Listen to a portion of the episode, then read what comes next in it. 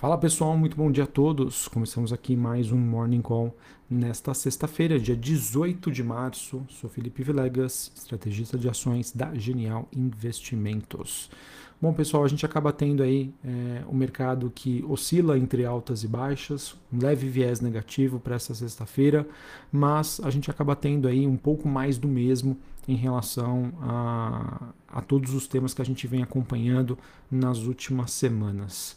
Mas acho que é importante ressaltar que até ontem né, a gente acabou acompanhando um rally é, das ações globais, isso inclui Brasil, Estados Unidos, ações europeias, as ações europeias inclusive, que com exceção de hoje, né, até ontem, né, praticamente quase que recuperaram toda a queda é, desde o início da invasão da Rússia à Ucrânia, que aconteceu no finalzinho de fevereiro. E, obviamente, né, acabou existindo alguns fatores que contribuíram para esse movimento. Dentre eles, né, nós tivemos durante essa semana a promessa do governo chinês na diminuição à repressão sobre o setor de tecnologia, ele que também prometeu estímulos ao setor imobiliário. É, a gente teve a probabilidade de default dos títulos soberanos russos caindo, segundo a precificação do CDS, e a gente também teve durante essa semana bancos centrais como dos Estados Unidos, Inglaterra e Japão que não fizeram um aumento de juros muito maior do que o mercado já havia precificado. Né? E, obviamente, né, um sentimento em relação a uma possível melhora, uma possível conclusão entre a questão Rússia e Ucrânia acabou ajudando bastante. Não por menos, o S&P 500 teve a sua melhor sequência aí de três dias consecutivos de alta, é, subiu quase 6% no período, em movimento que já é considerado mais forte desde novembro de 2020. Porém, pessoal, acho que é importante que a gente entenda, acho que eu reafirmo aqui a, a, a minha visão, né, o, que eu, o que eu vejo aí em termos de cenário para 2022, envolvendo Ucrânia, juros, inflação, situação da China, eleições do Brasil, eu ainda não vejo aí é, grandes mudanças significativas para que a gente tem, chegue à conclusão de que não, os mercados fizeram agora fundo e daqui para frente é só alta. Tá? Acho que é, os investidores devem ainda continuar monitorando as notícias entre Rússia e Ucrânia. Acho que é um tema ainda bastante sensível. Não, ainda não vi nada de muito significativo que a gente possa ter alguma conclusão. Alguns estudos tá, que eu vi por alguns especialistas dizendo que esse conflito poderia, tá, especulação apenas, acho que ninguém tem a resposta para isso, mas que esse conflito poderia ir até maio deste ano. Enfim, acho que tem muita coisa ainda acontecendo, então eu consigo justificar o movimento que nós tivemos nessa semana como movimento mais de realização de lucros, ou seja, um ajuste técnico, já que o mercado estava bem leve, né? ele iniciou a semana bastante leve, com dinheiro é, com dinheiro em caixa e com, é, com essa sequência de notícias positivas que eu trouxe para vocês, isso acabou favorecendo para que esse movimento de recuperação acontecesse. Tá? Então, novamente, temos um cenário de curto prazo positivo, sim, influenciado por notícias, essas que eu trouxe para vocês, mas o contexto macroeconômico, na minha opinião, e geopolítico ainda continua bastante desafiador.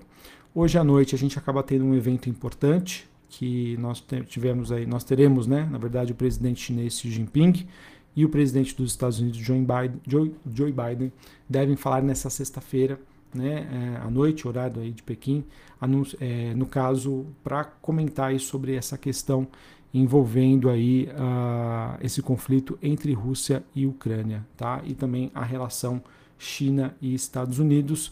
Vamos ver, né, se para a próxima semana a gente tem alguma novidade em relação a, essa questão aí super importante que obviamente está gerando volatilidade e impacto nos mercados.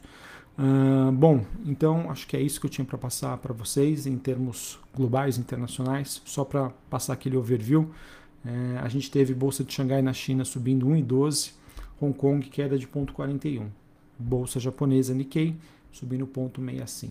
Na Europa, Londres caindo 0,5%, Paris e Frankfurt na Alemanha quedas de quase 1%.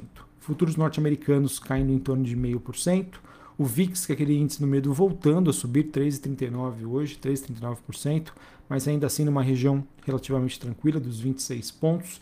Dólar Index tem um dia positivo, alta de 0,34 a 98,30. Bitcoin uma queda leve aí de 0,5%, ele que se estabilizou aí nessa faixa em torno dos 40 mil dólares.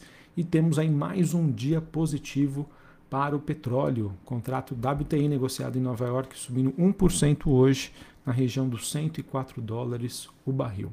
O cobre negociado na Bolsa de Londres tem alta de 1,22 e a gente teve até o momento né, os contratos futuros de minério de ferro negociados na Bolsa de Singapura com altas em torno ali de 3%.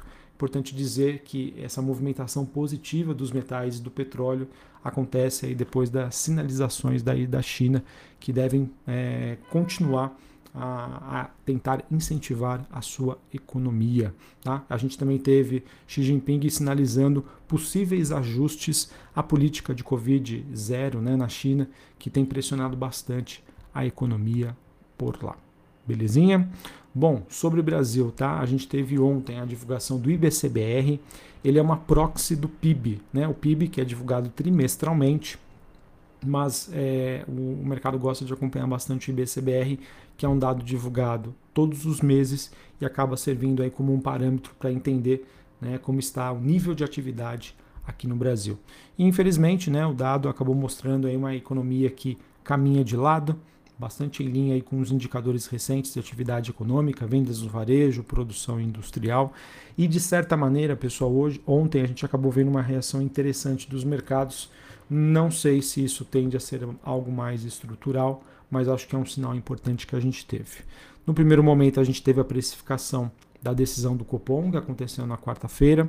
É, o mercado bastante dividido, mas a maioria dos players acreditando que foi um comunicado mais dovish, ou seja, é, menos inclinado para uma continuidade de subida de juros muito mais forte. Né? O BC que hoje ele mais ou menos ali ele colocou um teto, tá? De que a Selic não subiria além dos 13%. Ficaria ali entre 12,75, entre 12,5 a, a 13% ali, 12,75 talvez seja uma boa meta aí de Selic terminal para 2022. Lembrando que quando a gente fala Selic terminal, não é necessariamente de que essa Selic vai ser é, colocada em prática no final do ano. Não, acredito que isso já possa acontecer, inclusive aí nas próximas reuniões do Copom.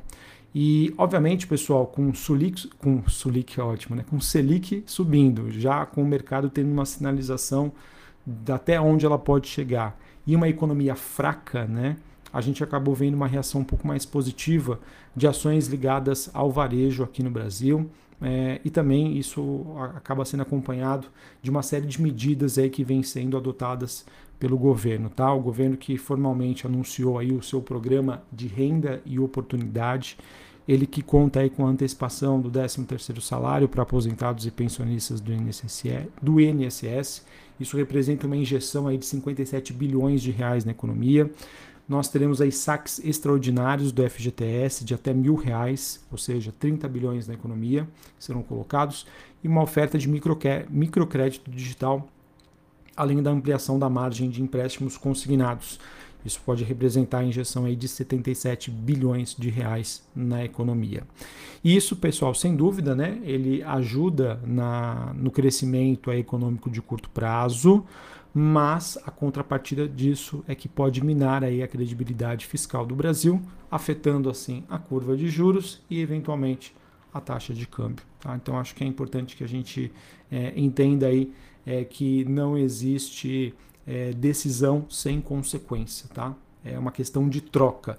Você quer incentivar a economia hoje? Sim, você vai pagar um preço por isso. E como eu, conforme eu venho sempre comentando com vocês, não que isso esteja acontecendo agora, mas o mercado ficará é, de olho nas contas públicas do governo, tá? Afinal, a gente não tem mais o teto dos gastos, ou seja, né, o, mercado vai ficar muito mais de olho, muito mais atento a pressões por gastos e incentivos, entre aspas, pacotes de bondades que possam acontecer em 2022, um ano eleitoral tá bom? É, sobre o câmbio, acho que é importante a gente ficar atento então à, à questão de fluxo.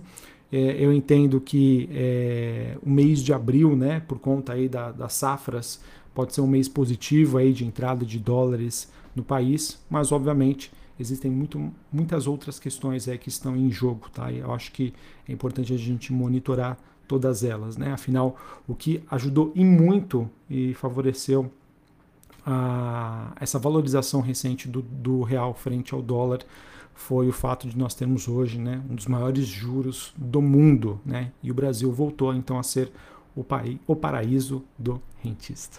Tá bom, pessoal? É, em termos de agenda do dia, a gente tem aqui no Brasil taxa de desemprego nacional às 9 horas da manhã. Importante dizer que hoje é dia de vencimento de opções na B3 e também dia de vencimento de opções nos Estados Unidos, cerca de 3,5 trilhões de dólares. Um mercado bastante volátil hoje, é, fiquem atentos a, a, este fato. Nos Estados Unidos, aproveitando 11 horas da manhã, nós teremos informações sobre vendas de casas existentes, índices antecedentes e os balanços que serão divulgados hoje após o fechamento do mercado. A gente tem a Eletrobras e a M Dias Branco. Belezinha, pessoal? Então é isso.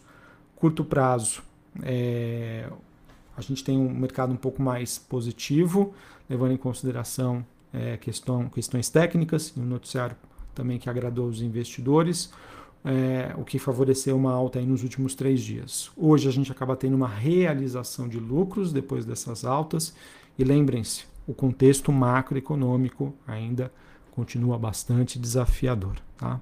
Inflação, pessoal, inflação e os possíveis choques né, que a gente está passando hoje é, se eles minarem a estratégia do Banco Central norte-americano em relação à subida de juros, pode trazer bastante pressão para os ativos, então bastante cuidado. Beleza? Valeu, pessoal. Uma ótima sexta-feira para vocês. Bom final de semana. A gente retorna na próxima semana. Valeu.